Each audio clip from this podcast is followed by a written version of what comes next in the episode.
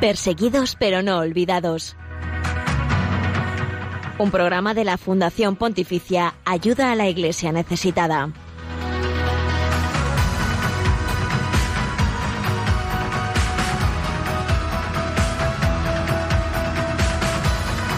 Saludos, son las 10, son las 11, las 10 en la comunidad canaria. Bienvenidos a este espacio de Radio María que quiere ser puente de información, oración y caridad con la iglesia pobre y perseguida en el mundo. Gracias por acompañarnos en Perseguidos pero no olvidados. Hoy, 9 de octubre, celebramos la festividad de San Dionisio de París, primer obispo de esta importante ciudad que murió como mártir durante la persecución del Imperio Romano. A él encomendamos el programa de hoy y a los cristianos que siguen perseguidos hoy en tantas partes del mundo, a los cuales también va dedicado este espacio de Radio María. A lo largo del programa hablaremos de varios temas. Hoy la entrevista central será con el obispo de Trujillo en Venezuela, don Osvaldo Azuaje. Ha estado recientemente con el equipo de ayuda a la Iglesia necesitada y con él hemos conversado sobre la actual crisis política, social y económica que atraviesa el país. De su mano también conoceremos la enorme labor de la Iglesia para ayudar a los miles de venezolanos que cada día se marchan del país y otros muchos que se quedan y carecen de comida y medicamentos. La Iglesia está sufriendo junto a su pueblo y los propios sacerdotes venezolanos se ven privados de todo. Ellos reciben ayuda a través de estipendios de misa para poder mantenerse y continuar su labor asistencial y pastoral. Y Venezuela sigue siendo noticia también hoy. Eh, desde allí nos llegaba la noticia de, de que el concejal Fernando Albán, político opositor, ha fallecido en extrañas circunstancias cuando estaba retenido en la sede de los servicios eh, de inteligencia de Venezuela. La Iglesia en Venezuela, empezando por la Archidiócesis de Caracas y otras muchas, han manifestado su solidaridad con la familia de Fernando Albán, destacando su compromiso político, sus valores cristianos. Así que también desde aquí, eh, pues tenemos un especial recuerdo por él y por tantos disidentes y personas que están haciendo vivo el Evangelio contra toda tempestad en Venezuela.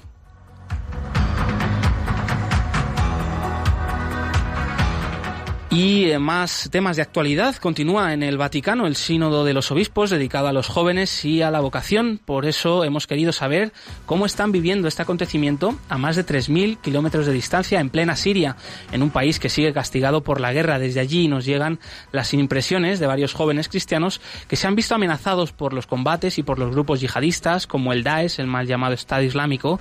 Conoceremos su testimonio en unos minutos. Además de todo esto, te contamos a continuación la actualidad respecto a la iglesia pobre y perseguida. Haremos repaso del informe Libertad Religiosa en el Mundo sobre Pakistán, desde donde han llegado nuevas noticias del caso de la mujer cristiana Asia Bibi en el corredor de la muerte por supuestamente blasfemar contra Mahoma. Y también te contaremos la agenda de los próximos eventos de la Fundación Pontificia Ayuda a la Iglesia Necesitada. Estás en Radio María en Perseguidos pero no olvidados.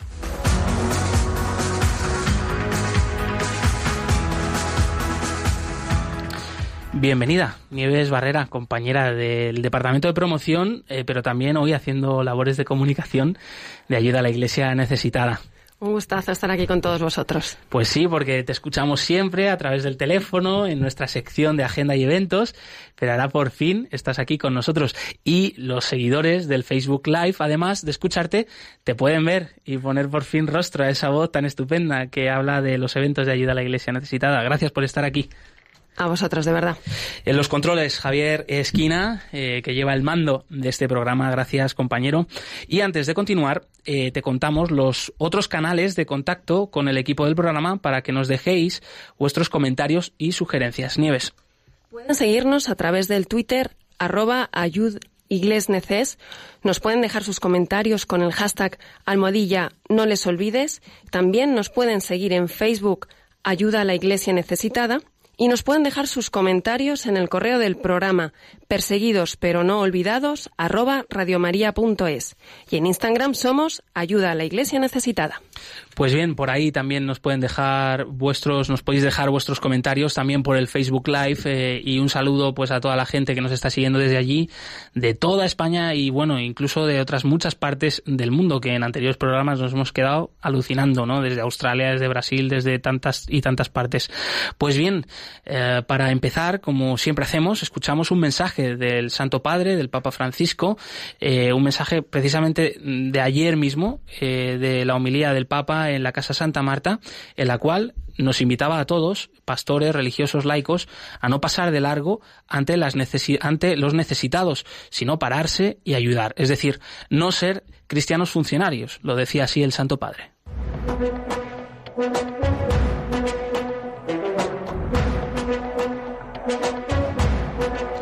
En palabras del Papa.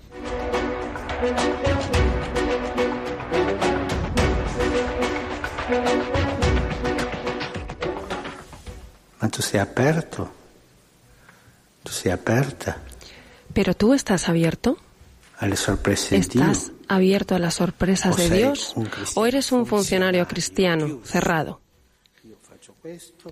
Yo hago esto, voy a misa el domingo, hago la comunión, la confesión una vez al año, esto y aquello. Yo estoy en regla. Estos son los cristianos funcionarios, aquellos que no están abiertos a las sorpresas de Dios, aquellos que saben mucho de Dios, pero no se encuentran con Dios.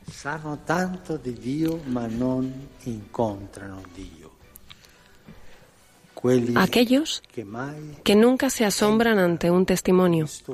Al contrario, son incapaces de dar testimonio. Pues bien, estas eran las palabras del Santo Padre Francisco eh, justamente de ayer mismo eh, en la Casa Santa Marta, en la homilía diaria que hace el Papa allí eh, durante la celebración de la misa. Y bueno, pues es un mensaje que, que clama a nuestras conciencias, ¿no? A la conciencia de cada uno de nosotros, de ver cómo vivimos nuestra fe y cómo estamos dando testimonio de ella, no tanto las palabras, sino también con nuestros actos.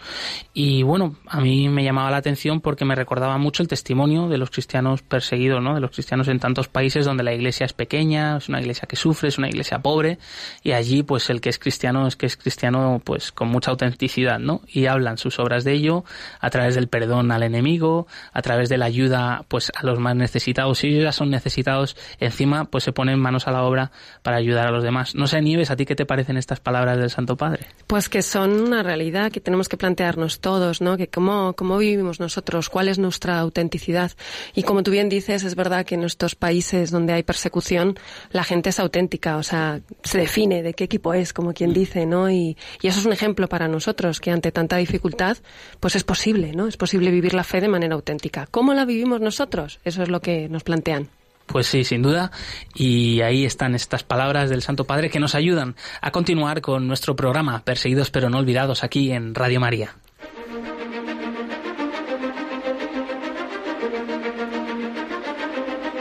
Hoy hay más cristianos perseguidos que en los primeros siglos de la Iglesia. Nadie habla de ellos. Nosotros sí. Perseguidos pero no olvidados. Un programa de ayuda a la Iglesia necesitada en Radio María.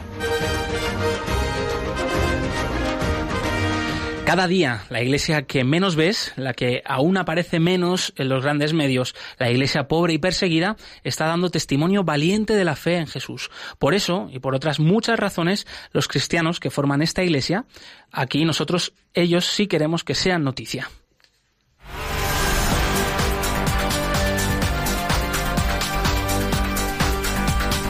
Queremos que sea noticia.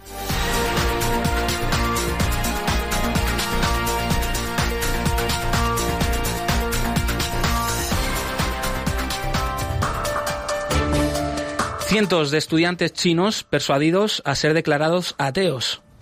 Según confirma el portal de noticias Asia News, el Consejo de Estado chino habría impulsado a un grupo de inspectores a un boicot general de la profesión de credos religiosos entre la comunidad estudiantil y docente. A través de unos cuestionarios, los estudiantes debían informar acerca de su religión. Según fuentes cercanas, los estudiantes que anotaron la casilla cristiano se les pidió que repitieran el ejercicio, hasta conseguir que todos anotasen que no profesaban religión alguna. Desde el 2014, la minoría cristiana en China se ha visto afectada por una campaña gubernamental de control de visibilidad de las comunidades, así como de los símbolos religiosos. Nadia Murad y Denis Mukwege galardonados con el Premio Nobel de la Paz. La semana pasada el Comité de Oslo anunció que el Premio Nobel de la Paz será compartido por dos activistas comprometidos contra la violencia sexual. Durante la ocupación del Kurdistán iraquí por él, Nadia fue secuestrada por el grupo terrorista, siendo sometida a vejaciones y violaciones constantes. En 2016, Nadia fue nombrada primera embajadora de buena voluntad de la ONU, comprometiéndose así en la lucha contra la trata de seres humanos. Por su parte, Denis Mukwege, apodado el Doctor Milagro, ha sido galardonado por su trabajo como ginecólogo en la República Democrática del Congo, donde ha dedicado su vida al cuidado y atención médica de las mujeres víctimas de violaciones y, eh, agresiones sexuales. Caritas Brasil promueve un plan nacional integrador para los refugiados, especialmente aquellos que están llegando desde Venezuela. Con el respaldo de la Conferencia Nacional de Obispos de Brasil, Caritas Brasil, entre otras instituciones, ha lanzado un plan nacional que permita seguir atendiendo a los refugiados y migrantes, así como a los brasileños que sufren una situación de pobreza. Mario Antonio da Silva, presidente de Caritas y obispo de la diócesis brasileña de Roraima, explicó a la agencia Fides que el proyecto estaría destinado a abarcar todas las ciudades del país. De igual manera, pondrían uno de los focos en la recepción, atención y protección de la población venezolana exiliada en el país vecino.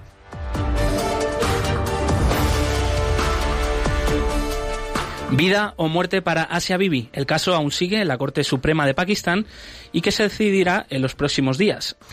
Nueva revisión del caso de Asia Bibi y enésimo retraso del dictamen definitivo. Este lunes, el Tribunal Supremo de Pakistán se reunió para decidir si confirmaba o anulaba la sentencia de muerte a la cristiana en prisión desde el 2009 y condenada a la pena capital en 2010. Pero en vez de emitir el veredicto, el presidente del tribunal, Mian Sakib Nisar, anunció que reservaban su decisión y prohibió a los medios comentar el caso hasta el anuncio de su fallo. El presidente no especificó el motivo del nuevo retraso, pero todo parece pensar que se debe a las numerosas incongruencias por parte de la acusación. Grupos radicales han amenazado con peligrosas consecuencias si se absuelve a Asia Bibi o se le deja marchar del país.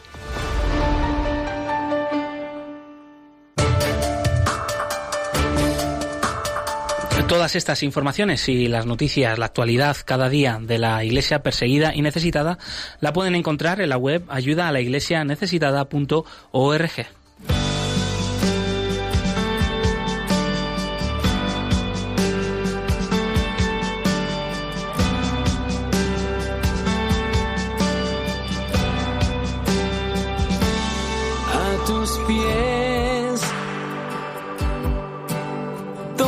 tiene otro sentido a tus pies.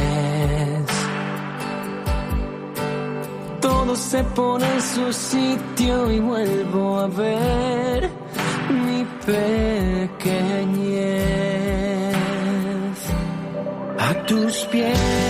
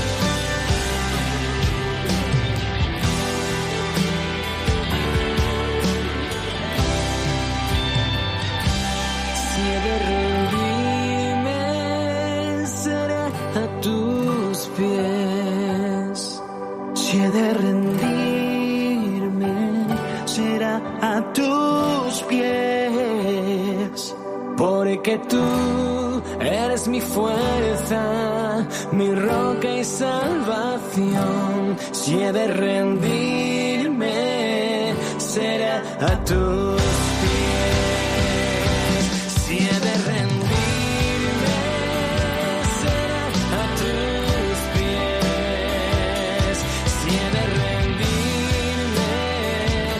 Continuamos en Perseguidos pero no olvidados en Radio María, escuchando este corte musical de la canción A tus pies del artista Unai Quirós en colaboración con Gerson Pérez. Y vamos a pasar ya al tema principal del programa de hoy. Eh, más de dos millones de personas han abandonado Venezuela desde hace tres años, según datos de ACNUR y otras organizaciones internacionales. El éxodo forzoso da cuenta de la grave crisis económica, política y social que atraviesa el país. La Iglesia de Venezuela, junto con el pueblo está haciendo frente a estas circunstancias a través de numerosos proyectos sociales para cubrir la falta de alimentos y medicamentos, pero su situación no es nada ventajosa y son los mismos obispos y sacerdotes los que también sufren la falta de todo.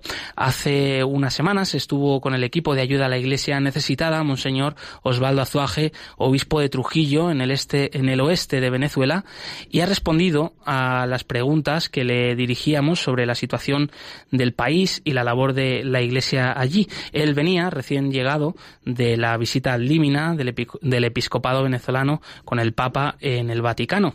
Y a la primera pregunta que le hacíamos, eh, pues nos contestaba cómo era la actualidad, cómo era el día a día que se estaba viviendo actualmente en su diócesis, en la diócesis de Trujillo, una de las más pobres, situada en una zona rural, en una zona andina de montaña. Bueno, pobres, es decir, me refería sobre todo al estado Trujillo, que es una de las, eh, diríamos, circunscripciones más pobres eh, considerada tradicionalmente del país. Pero yo digo que de pobre no es mucho, en cuanto que la riqueza humana y cultural del mismo pueblo andino de Trujillo es enorme. Y dentro de este estado Trujillo está toda la diócesis de Trujillo, la cual yo presido. Eh, la visita al Límina de los obispos de Venezuela con el Santo Padre ha sido un momento especial pues de, desahogo para estos pastores que están al frente de unas comunidades pues hoy en día necesitadas de todo, ¿no? especialmente alimentos y medicamentos. Eh, Monseñor Osvaldo Azuaje nos comentaba que el Papa conocía bien la situación de Venezuela, que se ha mostrado muy cercano con todos los obispos de Venezuela en esta visita al Límina en el Vaticano. En esta ocasión no tuvimos un discurso del Papa. El Papa se sentó, nos indicó, aquí hay agua, al que tenga sed, y bueno, por ahí están los baños, porque somos humanos. Y como un padre, como un gran papá, nos situamos alrededor de él. Él se sentó en el medio eh, y bueno, en ese corro eh, él comenzó a hablarnos de que él se sentía muy cercano a nosotros, los obispos venezolanos, que conocía nuestra realidad de iglesia, la realidad nacional, los problemas que está atravesando nuestra patria Venezuela y que él eh, primero nos agradecía enormemente eh, nuestra cercanía a nuestro pueblo, la unidad entre nosotros, porque casi nos decía que somos bueno, bendito sea Dios, digo yo, eh, un episcopado muy unido. La iglesia en Venezuela tiene calculada que entre 5.000 y 8.000 personas cada día cruzan la frontera entre Venezuela y Colombia. Miles de venezolanos están huyendo del país, de esta miseria, de esta hambruna que están viviendo, pues buscando una vida mejor, buscando un trabajo fuera. Y con ellos está también la iglesia venezolana ayudándoles y apoyándoles en sus necesidades en este largo viaje que realiza Monseñor Osvaldo Azuaje, obispo de Trujillo, ha sido testigo directo de ello y esto nos comentaba hace unos días. Yo he tenido la posibilidad de trasladarme eh, a Colombia, ahí la frontera, eh, porque relativamente no la tenemos muy lejos. En la frontera con el estado Táchira, eh, la diócesis de San Cristóbal, nuestra y por el otro lado la diócesis de Cúcuta. Eh, Monseñor Ochoa, el obispo de Cúcuta, realmente está haciendo un trabajo impresionante y en consonancia y cooperación fraterna con la iglesia de San Cristóbal.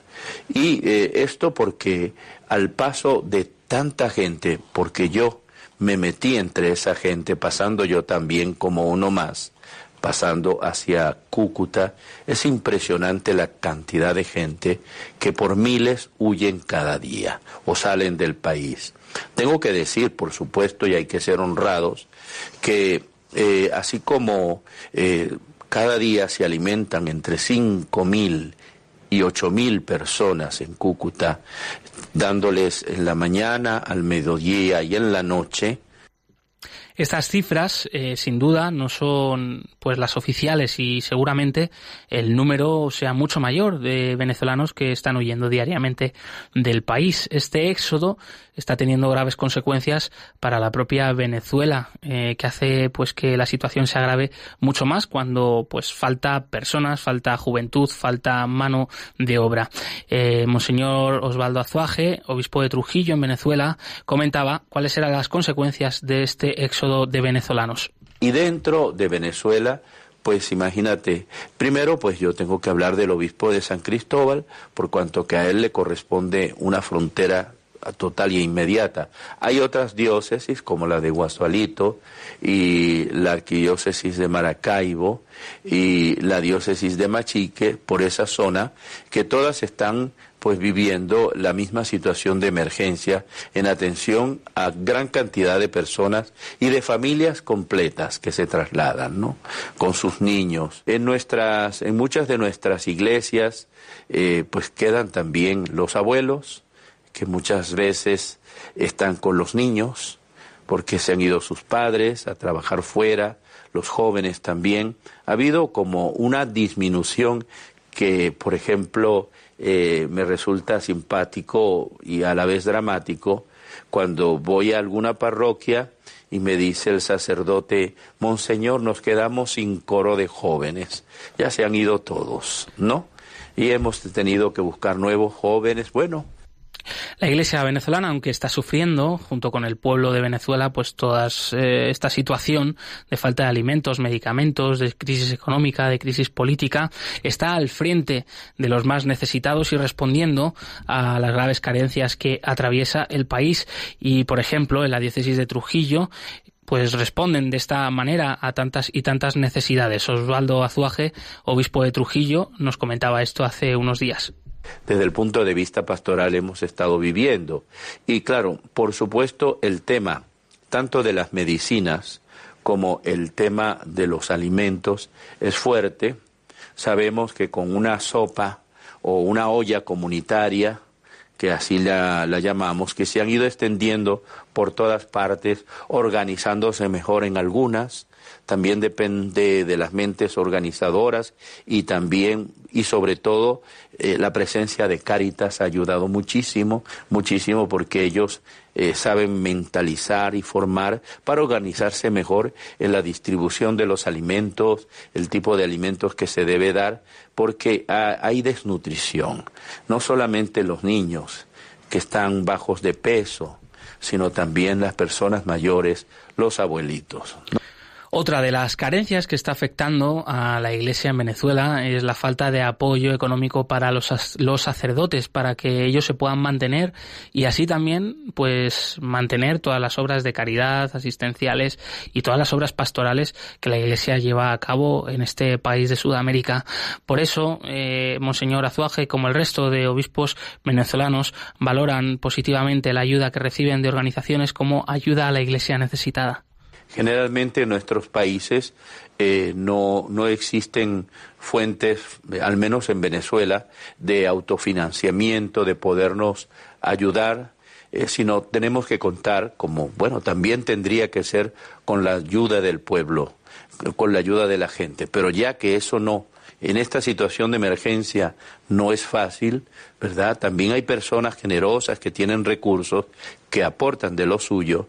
Yo tengo que agradecer enormemente a las iglesias de, Europa, Alemania, España, Italia, particularmente estas iglesias, pero creo que podrán ser otras también, por la ayuda que nos ofrecen para los sacerdotes a través de este, de esta colaboración, de este, de este, de estos estipendios en la celebración de la Eucaristía, de unirnos en la oración, para que también eso nos ayude a fortificarnos en la fe, en la esperanza y el amor. Bueno, y los sacerdotes que tienen que comer, que tienen que vestirse.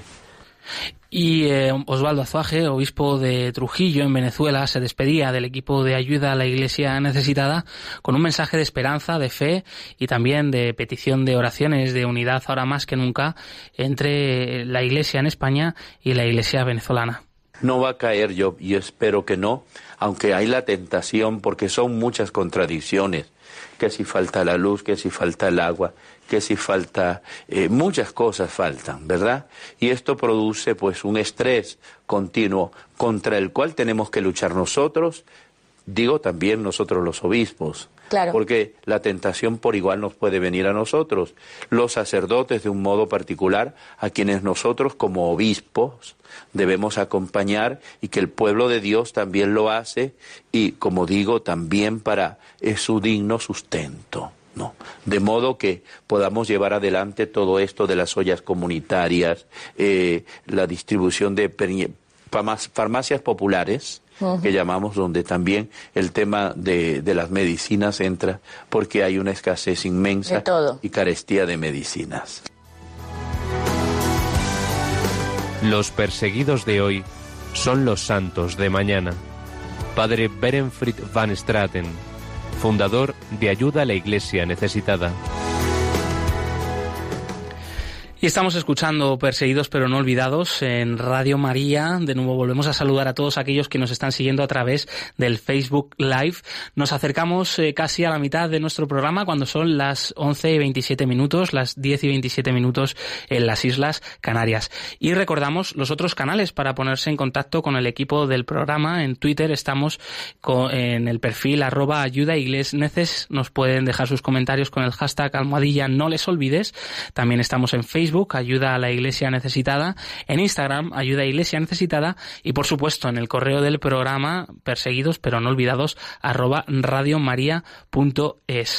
Hasta el 28 de octubre se está celebrando en el Vaticano el Sínodo de los Obispos con el tema especial, el tema central de los jóvenes y la vocación. Por eso hemos querido saber mm, desde nuestro lado, con nuestra experiencia, con nuestro contacto especial con la Iglesia pobre y perseguida el mundo, cómo vive en estos momentos eh, un grupo de jóvenes desde Siria.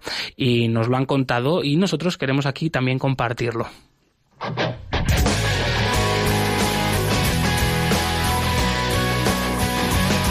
Testigos del siglo XXI.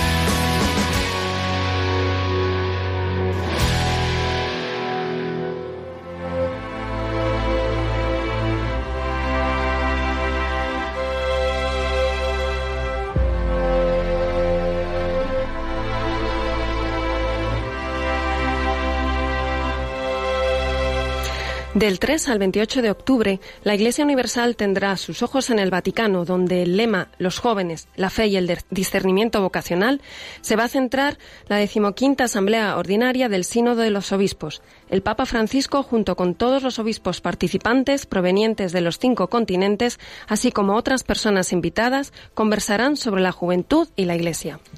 A 3.000 kilómetros de Roma, en Siria, cientos de jóvenes cristianos que viven en su día a día la dura experiencia de largos años de guerra fratricida también estarán pendientes del sínodo. El ruido de las bombas, la emergencia humanitaria y el duro golpe de la violencia no han borrado aún las ganas de vivir y las ilusiones propias de la juventud. Desde Homs y Marmarita, Majed, Hana, Jalil, Anajem cuentan qué significa para ellos el ser cristianos y qué esperan de la Iglesia en un país donde viven viven como en minoría, en ocasiones amenazada. Queremos que la Iglesia esté cerca de nosotros, los jóvenes. No hace falta que intente ser tan perfecta, porque nadie lo somos, sino que esté cerca de nosotros, conociendo cuáles son nuestros deseos y anhelos. Creo que esto es más realista y creíble, comenta Majed Halhum, una joven dentista recién licenciada que colabora en el reparto de ayuda humanitaria junto con la Iglesia Greco-Católica en Marmarita, en la, región, en la región conocida como el Valle de los Cristianos. No había oído hablar de esta reunión de los obispos en Roma con el Papa, pero me parece una buena idea. Aquí los jóvenes cristianos tenemos un gran deseo de estar cerca de Dios. Vivimos momentos difíciles, hemos sufrido la muerte de nuestros amigos y familiares, otros muchos se han marchado del país, reconoce esta joven, pero también hemos experimentado momentos de alegría, sin duda detrás de ellos está la mano de Dios. Majet conoce bien la situación de muchas familias que viven desplazadas en el Valle de los Cristianos. Va a visitarlas a menudo para conocer sus necesidades, acompañar a los enfermos al hospital o reparte las medicinas del proyecto de emergencia que está sosteniendo la Fundación Pontificia Ayuda a la Iglesia Necesitada de la mano de la Iglesia local. Si sigo aquí es gracias a mi fe, aunque muchas veces veo que me falta la esperanza. Pero en este tiempo me he dado cuenta de que mi sentido de que mi sentido es quedarme y ayudar a estas personas. Mis padres y varios hermanos se marcharon a Estados Unidos, pero yo decidí quedarme y mi inspiración ha sido Jesús.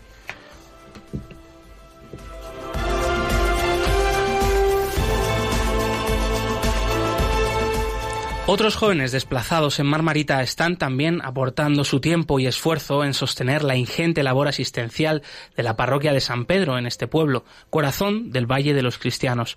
Hanna Maluji es uno más de ellos Vino aquí hace cinco años, procedente de Homs, huyendo de los bombardeos. Dice, necesitamos estar acompañados por sacerdotes y responsables que tengan una vida sencilla, que muestren con hechos que les importamos. Necesito sentirme acompañado para así sentirme también cerca de Dios. Hannah sigue aún en la universidad. Se prepara para ser médico. Pese a la guerra no he querido abandonar mis estudios. Vine con mis padres y mi hermano al Valle de los Cristianos, huyendo de Homs. Aún así he seguido yendo a la universidad desde aquí para poder graduarme. Todos los días hago una hora de viaje de ida y una de vuelta hasta Homs. Incluso en los peores momentos de la guerra he ido a clase. Ahora tengo que hacer las prácticas. He elegido de destino un hospital de Damasco. Cuando termine la carrera quiero quedarme en mi país y ayudar a las personas a tener una vida mejor en Siria. El testimonio de estos chicos y chicas es inspirador para la comunidad cristiana de Siria, una minoría que se ha visto muy vulnerable en el conflicto sirio. Según cifras de la Iglesia siria, antes de la guerra había 1,5 millones de cristianos en el país. Actualmente son apenas el 1% de la población, unos 500.000. La falta de seguridad, la violencia y las amenazas reales de grupos yihadistas como el Daesh han provocado un éxodo sin precedentes en un país que era bastante tolerable con la fe cristiana. De Marmarita pasamos a Homs, la tercera ciudad del país, donde aún se mantiene una importante presencia cristiana concentrada en el viejo Homs, el barrio más antiguo de la ciudad, a los pies de la ciudadela milenaria que corona la localidad. Allí unos 300 estudiantes universitarios se han reunido en la recién construida Catedral Melquita de Nuestra Señora de la Paz para celebrar la Eucaristía juntos. Cada uno de ellos es de distinto rito católico, unos serocatólicos, otros latinos, otros grecocatólicos, incluso hay algunos ortodoxos. Todos celebramos unidos cantando junto al coro Jesús es el camino, la verdad y la vida. Entre todos está Pascal Napki, que cursa economía. No conozco en persona al Papa Francisco, pero me parece una persona humilde por sus palabras y acciones. Siempre le escuchamos, pensamos que hay esperanza para la paz en Siria, especialmente cada vez que ha pedido oraciones por nuestro país. Jalil, estudiante de farmacia, asiente a su lado y comenta ¿Qué le pido yo a la Iglesia? que nos entienda y nos dé la oportunidad de creer también en nosotros. Sé que no es fácil, pero eso es caminar juntos, confiar unos en otros y apoyarnos mutuamente. Concluye el encuentro y un grupo sale de paseo por las estrellas calles del barrio. Alrededor hay muchos edificios antiguos construidos en piedra gris característica de la arquitectura popular de Homs. Pienso que con lo que hemos sufrido, algunos se han alejado de Dios, así que lo primero que debemos hacer como Iglesia es animar a los jóvenes a estar cerca de Dios, reconoce Anahem Tanus, y predican con el ejemplo pasan a hacer una oración juntos a la iglesia cercana, en este caso la iglesia del Sagrado Cinturón de María, perteneciente a la iglesia sirortodoxa. Aquí convivimos católicos y ortodoxos con normalidad, somos muy cercanos, es parte de nuestra cultura. Por último, Wissam se despide antes de pasar al templo. Rezamos por el Papa y por la Iglesia en todo el mundo. Aquí la fe es fundamental, porque forma parte de lo que somos. Y además, estos últimos años, todos hemos experimentado que hemos salido adelante de muchas dificultades en nuestras familias, en nuestros estudios y trabajos, gracias a no perder la fe y la esperanza.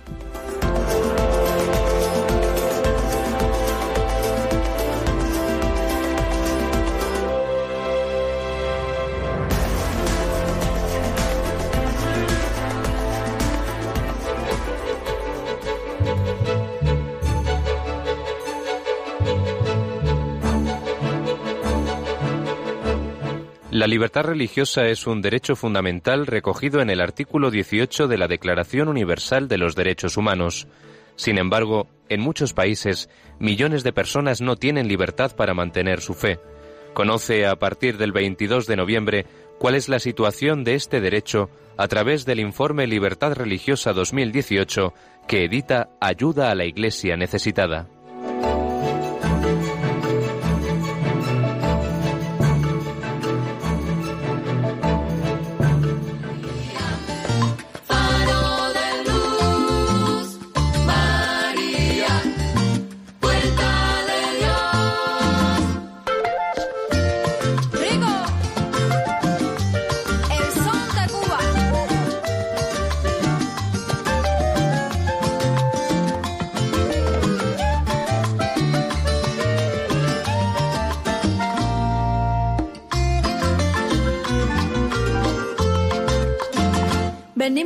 Venimos con María a dar gracias,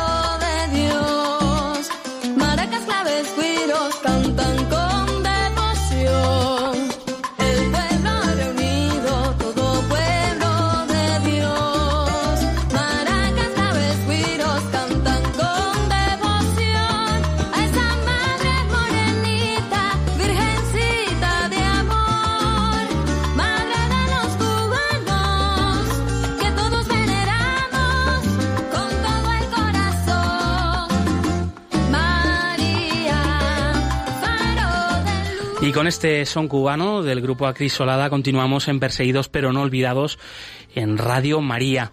Recientemente ha sido de nuevo noticia el caso de Asia Bibi, recordamos eh, esta madre cristiana que fue acusada de blasfemia contra el Islam, contra el Corán, contra Mahoma y que se encuentra en la cárcel desde el año 2009 esperando una sentencia final. Está sentenciada a muerte por, por este hecho, que es eh, un delito de pena capital en el país y que pues su caso ha sido reflejo de otros muchos casos que se ocurren en el país habitualmente de una gran injusticia. Eh, muchas veces son casos pues infundados, sin motivos, y esta ley de antiblasfemia se utiliza pues para cortar, coartar la libertad religiosa y la libertad de expresión. Por eso queremos conocer de la mano del informe Libertad religiosa en el mundo, editado por Ayuda a la Iglesia Necesitada, cuál es la situación de la libertad religiosa en Pakistán.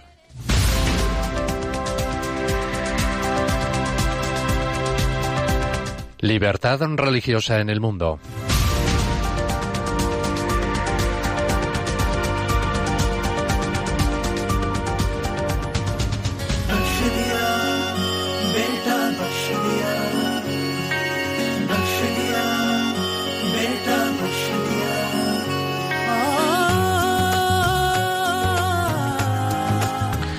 Cuando se creó Pakistán, a raíz de la partición de la India en 1947, se fundó como Estado laico, pero su carácter distintivo musulmán ha ido manifestándose de forma gradual desde que cambió su nombre por el de República de Pakistán en 1956. Bajo la dictadura del general Zia Ulak, que gobernó entre 1977 y 1988, condujo a una influencia cada vez mayor de la ley islámica Sharia en el sistema legal del país.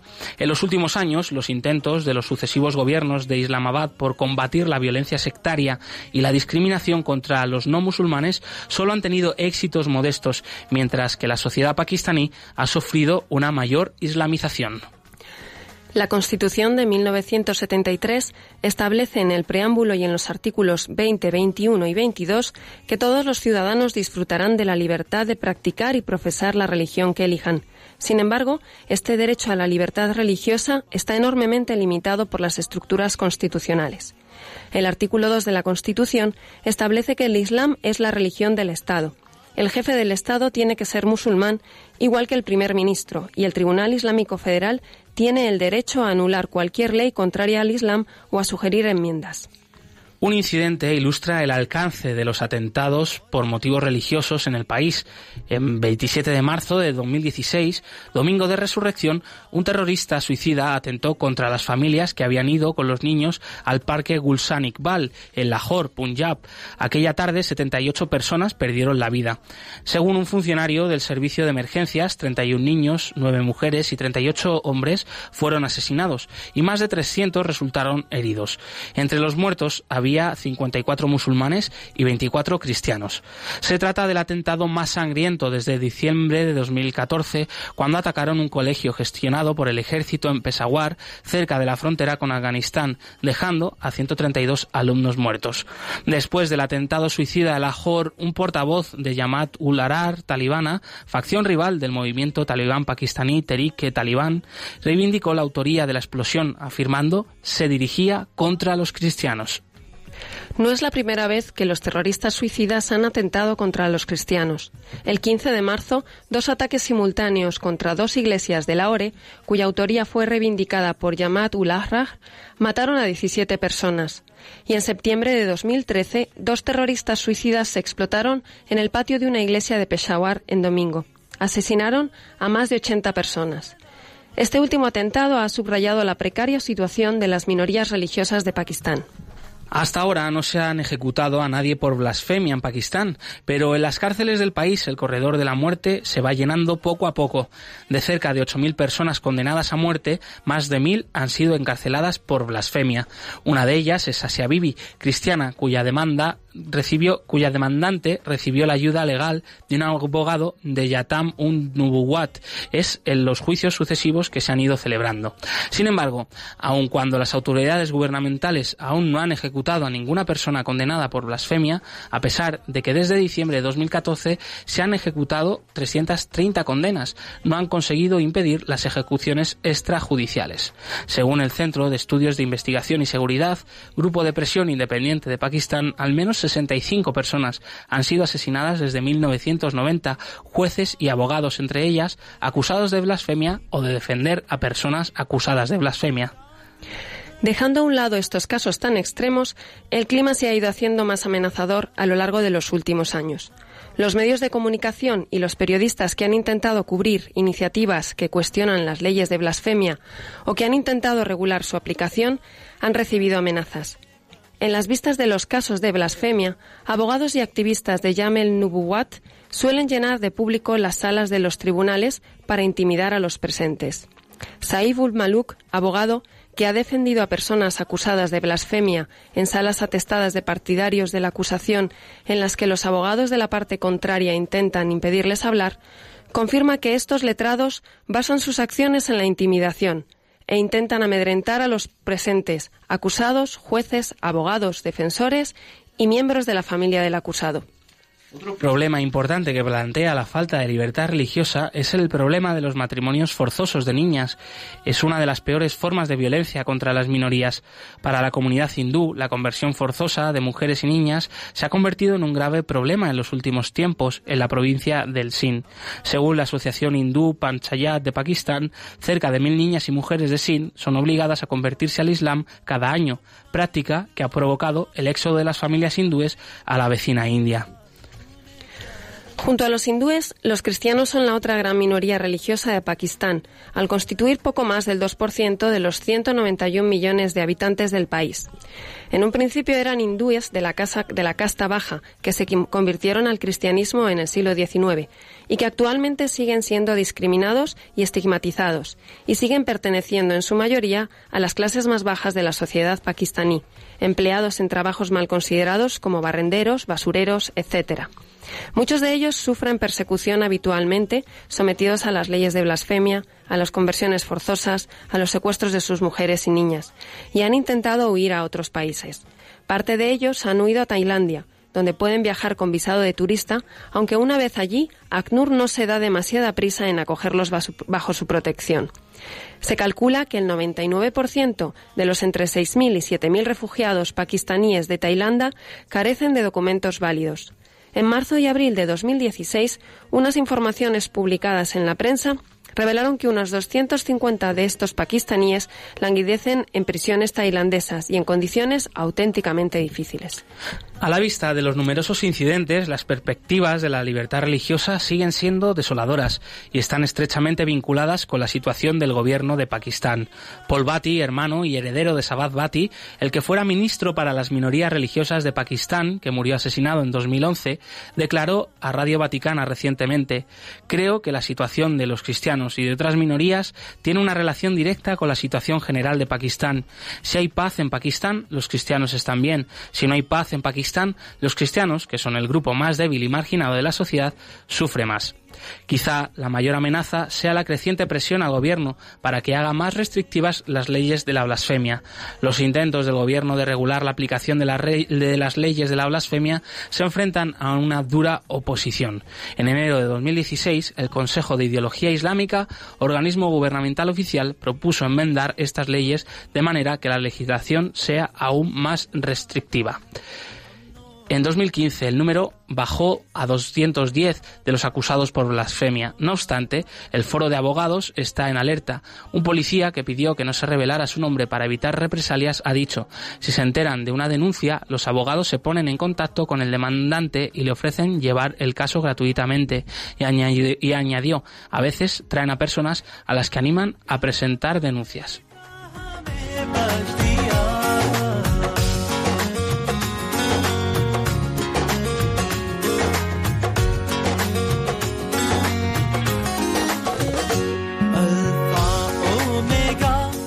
Todas estas informaciones sobre la libertad religiosa en Pakistán y en todos los países del mundo la pueden consultar en la web ayuda a la iglesia necesitada.org.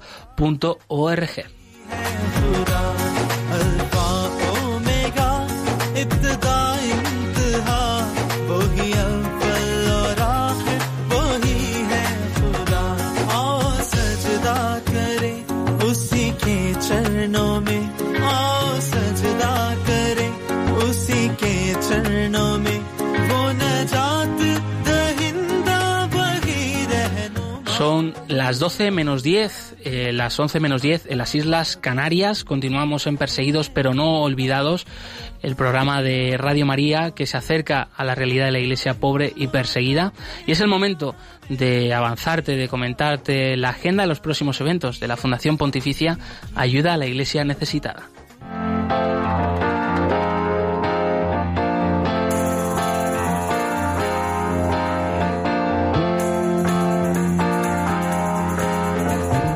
Cerca de ti.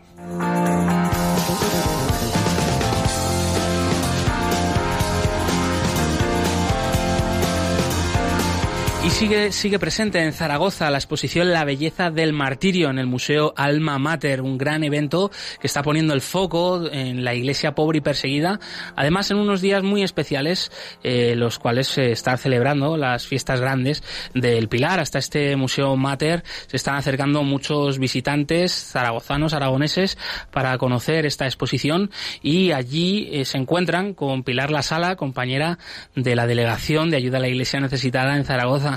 Pilar, bienvenida. Hola, Josué, buenos días. Buenos días. Eh, no sé si estás ahora mismo presente allí en la exposición. Cuéntanos qué, qué estáis viviendo, qué, cuál es vuestro día a día allí. Sí, sí, aquí, aquí estoy. He salido un momento. Mira, eh, la verdad que lo estamos viviendo con mucha emoción. ¿eh? Es una exposición que, que conmueve, conmueve a todo el que la ve y nos conmueve a los voluntarios que les guiamos. Como bien sabes, no es una exposición para contemplar, como si fuera de arte, es una exposición en la que pretendemos que la gente viva, viva la experiencia y se ponga en la piel de los testimonios de los cristianos que aparecen en cada uno de los espacios de la exposición. Y la verdad es que mm, ver las caras de la gente, de los jóvenes, ahora mismo acabo de tener un grupo de 15, 16 años, así. Entonces, pues lo típico de los jóvenes llegan ahí, pues eh, dándose empujones, charlando, mirando el móvil y tal, y ver la transformación como a medida que van entrando en la exposición les van cambiando las caras, eh, es muy conmovedor. Mm. Pilar, eh, precisamente te quería preguntar si tienes algún testimonio concreto, te re- recuerdas algún comentario de alguna persona que haya visitado esta exposición, que tú les hayas acompañado en esa visita. Eh, ¿qué, qué, qué comenta la gente? ¿Cómo está siendo la acogida? Pues eh, eh, hay testimonios, mira, vino, es que son, son muchísimos testimonios. Hemos tenido un sacerdote de México, hemos tenido eh, un, eh, un matrimonio de Nicaragua, eh, muy emocionado porque en Nicaragua lo está pasando muy mal la iglesia.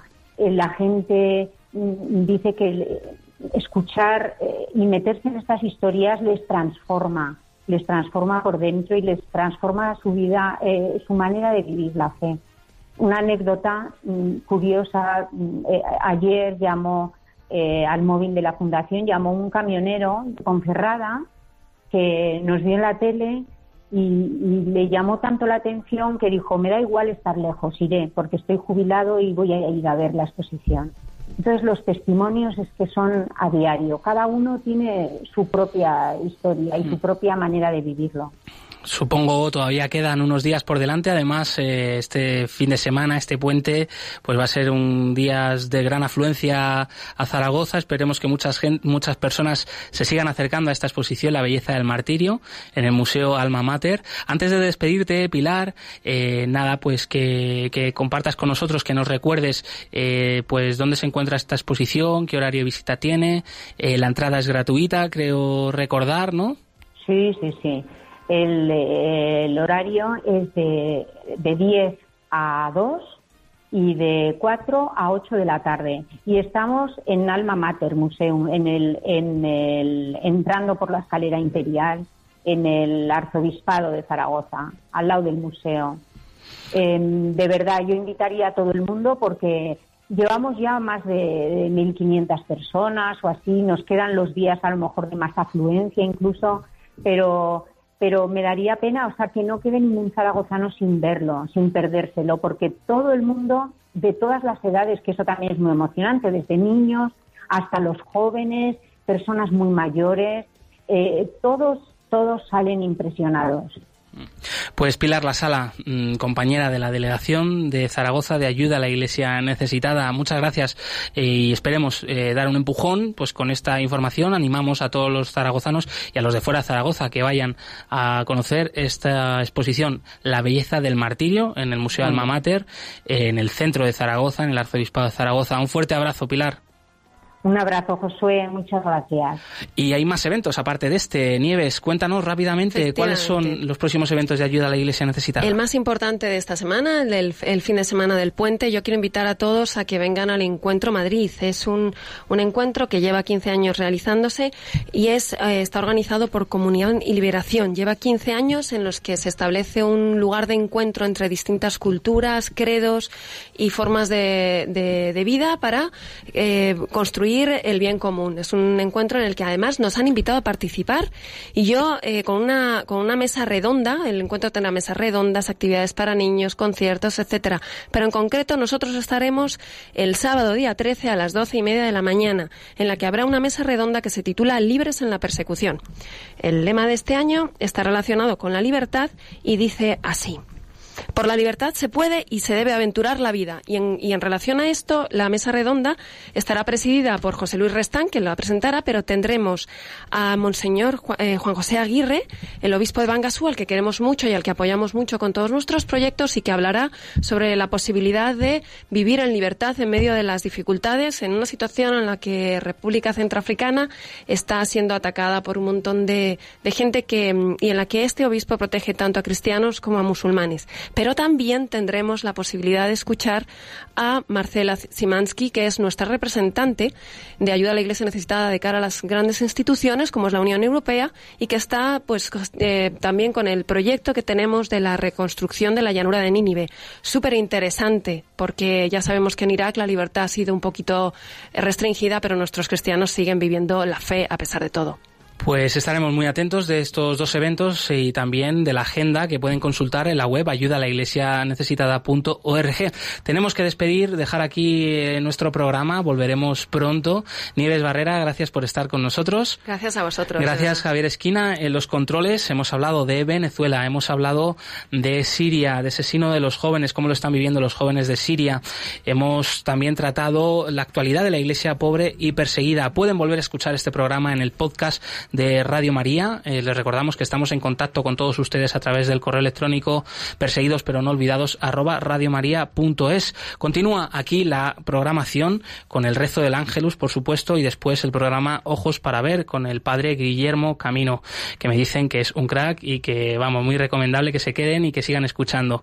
Y nada, nosotros nos vemos el próximo martes, 16 de octubre, movidos por el amor de Cristo al servicio de la iglesia que sufre. Un fuerte abrazo y hasta pronto.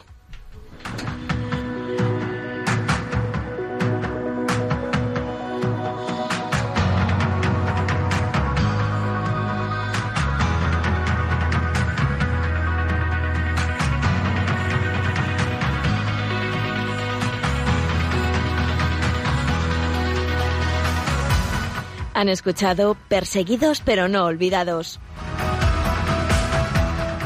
Un programa de la Fundación Pontificia Ayuda a la Iglesia Necesitada.